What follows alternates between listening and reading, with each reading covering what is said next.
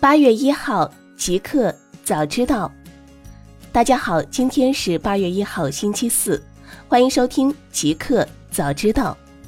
刚发生，北京市交通委九家共享单车平台四家将退出或整改。七月三十一号，北京市交通委发布了关于互联网租赁自行车行业二零一九年上半年运营管理监督情况的公示。根据公示，截至目前，在北京市运营的互联网租赁自行车企业共九家，四家将主动退出运营或加快整改。上半年对其余五家运营企业的综合考评结果中，摩拜单车两季度均排名第一，而各运营企业车辆动态数据接入质量普遍不高。自2016年8月，摩拜单车进入北京。Ofo 单车走出校园，转向城市运营，共享自行车行业在北京开始兴起，并进入快速发展阶段。到二零一七年九月，共有十六家企业，二百三十五万辆车在北京市运营。经约谈，智享出行、啾啾单车主动退出北京互联网租赁自行车市场运营。潮牌单车在昌平区。东小口森林公园、怀柔区鹅河鸭农庄内作为游艺设施使用，不作为互联网租赁自行车上路运营。智享单车承诺于二零一九年八月十五号前完成整改，达到技术要求。来源：腾讯科技。高通第三财季净利润二十一亿美元，同比增长百分之七十九。北京时间八月一号凌晨消息，高通公司今天发布了截至六月三十号的二零一九财年第三季度财报。财报显示，按照美国通用会计准则 GAAP 计算，高通第三财季营收为九十六亿美元，较上年同期的五十六亿美元增长百分之七十三，净利润为二十一亿美元。较上年同期的十二亿美元增长百分之七十九。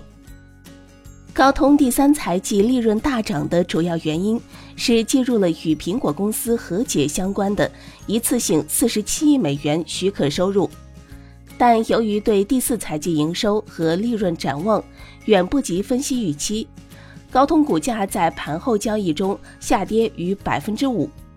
来源：凤凰科技。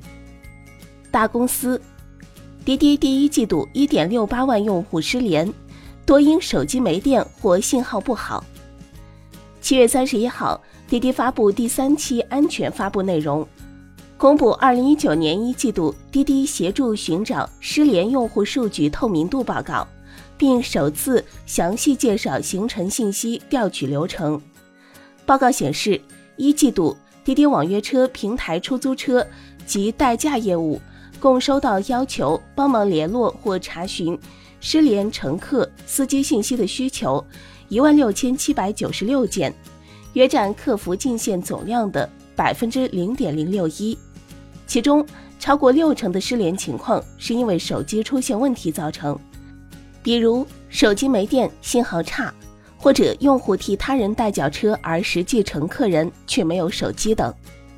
在一季度寻人需求中，约百分之二十失联情况与滴滴无关，比如乘客近期没有叫车，在百分之八十近期使用过滴滴的失联司乘中，通过滴滴安全团队协助，在七十二小时内取得联系的占比约为百分之九十四点六六。来源：腾讯科技。苹果加入开源数据传输项目 Data Transfer Project。北京时间七月三十一号消息。据 MacX 报道，苹果加入了开源数据传输项目 Data Transfer Project。该项目2018年上线，旨在创建一个开源的服务到服务数据可移植平台，让用户可以轻松将数据从一个平台迁移到另一个平台。它提供了一个通用框架和生态系统，可接受服务提供商的贡献，以实现数据无缝传输于服务之间。DTP 针对一小组标准化数据格式提供接口，以便能够从任何服务的专有 API 进行转换，同时使用 OAuth 等标准实现数据传输。目前的原型产品已支持多个垂直产品的数据传输，包括照片、邮件、联系人、日历和任务等。这些是通过 Google、微软、Twitter、Flickr、Instagram、Remember the Milk 和 SmartMag 的现有公开 API 实现的。来源：Pinterest。互联网受内存市场价格疲软影响。三星 Q2 净利润下跌超百分之五十。北京时间七月三十一号，三星公司发布了二零一九年第二季度财报。财报显示，三星当季营收为五十六点一三万亿韩元，约合四百七十五亿美元，同比下滑百分之四。其中，运营利润六点六万亿韩元，同比下跌百分之五十五点六，净利润五点一八万亿韩元。约合四十四亿美元，同比下跌百分之五十三。三星方面表示，利润下跌明显主要在于内存市场疲软、价格下滑以及旗舰机销售放缓。就财报来看，内存芯片跌价是主要原因。第二季度三星半导体业务营收表现为十六点零九万亿韩元，以三点四万亿韩元位列所有产品中最高运营利润。占比超过百分之五十，仍是三星的最大盈利来源。然而，与去年同期的运营利润十一点六一万亿韩元相比，其跌幅达百分之七十一；与今年第一季度的四点一二万亿韩元运营利润相比，也下滑了百分之十七。来源：界面。马斯克在推特上泄露未公布的生产数据。七月三十一号消息，据《财富》杂志报道，特斯拉首席执行官埃隆·马斯克日前在推特上发布了该公司此前未公布的生产数据。这一举动可能违反了四月份他与美国监管机构达成的和解协议。这条有争议的推文与特斯拉公司的太阳能屋顶有关。马斯克在二零一六年末首次发布了这款太阳能屋顶。但一直难以大规模生产。当一名关注者询问该产品的最新进展情况时，马斯克在推文中回复称，他希望公司能在今年年底前每周生产一千个太阳能屋顶。这条推文似乎属于马斯克与美国证券交易委员会 （SEC） 修订协议的监管范围。根据该协议，马斯克必须事先获得特斯拉证券律师的批准。才能发布之前从未发布过的生产数据。来源：钛媒体。Spotify 第二季度营收十六点六七亿欧元，同比增长百分之三十一。北京时间七月三十一号消息，瑞典流媒体音乐服务提供商 Spotify 今日发布了二零一九年第二季度财报，总营收为十六点六七亿欧元，约合人民币一百二十七点九亿元。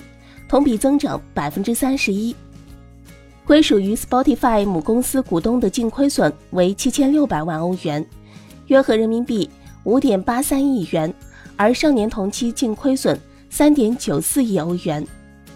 Spotify 现拥有一点零八亿付费用户，同比增长了百分之三十，来自付费用户的营收占公司总营收的近百分之五十，达到十五点零亿欧元。总体月活跃用户数量 MAU 达到二点三二亿，同比增长百分之二十九，超出了二点二二亿至二点二八亿的指导性预期的上限。来源：Pinterest。罗永浩再次出质锤子科技股权，涉及金额约十三点一九万元。七月三十一号消息，天眼查数据显示，七月三十号，锤子科技北京股份有限公司。再度新增六条股权出质信息，出质人均为罗永浩。据悉，本次罗永浩将自己的股权分别出质给六家公司，涉及金额累计约十三点一九万元。目前，罗永浩依旧是锤子科技北京股份有限公司的法定代表人，并担任董事长兼经理。作为受益所有人。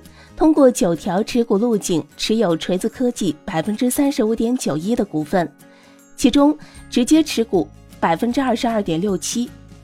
据悉，这已经是罗永浩本月第三次出质锤子股权。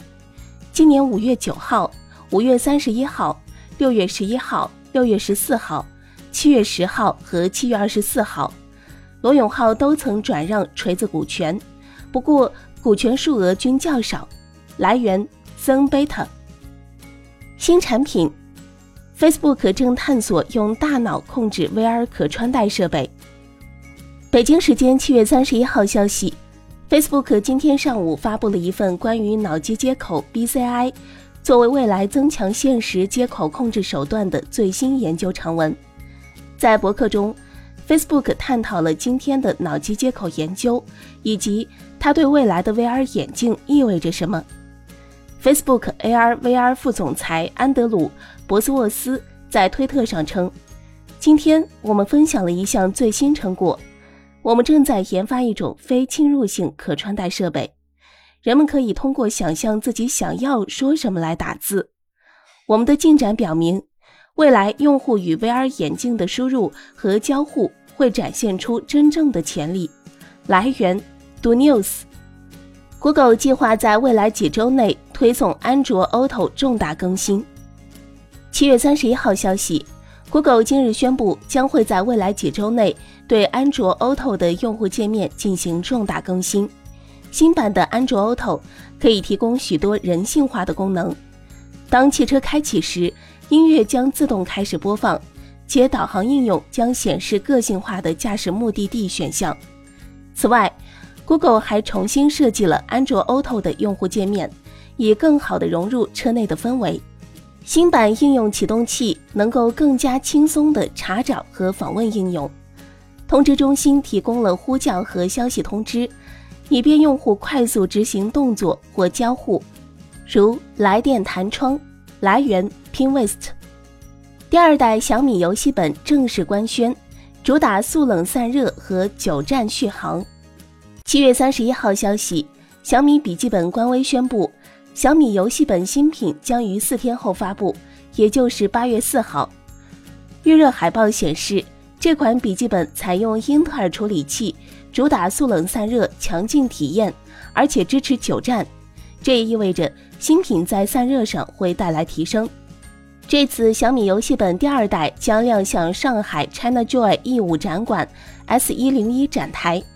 有消息显示，小米游戏本的显示屏刷新率将从六十赫兹提升为最高一百四十四赫兹，显卡 GTX 幺六六零 IT 起步，最高可选 GTX 二零六零。去年八月，小米在上海 ChinaJoy 发布新品小米游戏本八代增强版，内置三加二大直径加粗热管和包围式创新布局。能将核心或关键发热单元迅速传递至风扇区，独特 S 型涡轮金属扇叶和十二 V 驱动马达迅速将热量释放到机身外，还配备了龙卷风按键，一键开启高速散热模式。来源：凤凰科技。一个彩蛋：NASA 联合十三家公司开发登陆月球和火星的太空技术。北京时间七月三十一号消息，据 TechCrunch 报道，美国宇航局 NASA 已经选中了十三家公司，将与他们在十九个特定的新技术项目上展开合作。这些推进中的项目旨在帮助人类飞抵月球和火星。被选中的公司包括 SpaceX、蓝色起源以及洛克希德·马丁等。涉及的项目则包括改善航天器在高温下的运行，以及让火箭在月球上垂直着陆等。其中，亚马逊创始人杰夫·贝索斯支持的蓝色起源将跟 NASA 合作开发一套导航系统，用于在月球的一系列地点实现安全和精确的着陆。此外，双方还在合作，为蓝色起源于年初公布的蓝色月亮着陆器 Blue Moon 开发一种基于燃料电池的电力系统。最终的设计将提供一种可在没有阳光照射下撑过一个月球夜的电源。一个月球夜相当于地球上十四天的时间。除此之外，蓝色起源还将致力于为使用液体推进剂的火箭开发发动机喷管，它们也将适用于月球着陆器。来源：TechCrunch。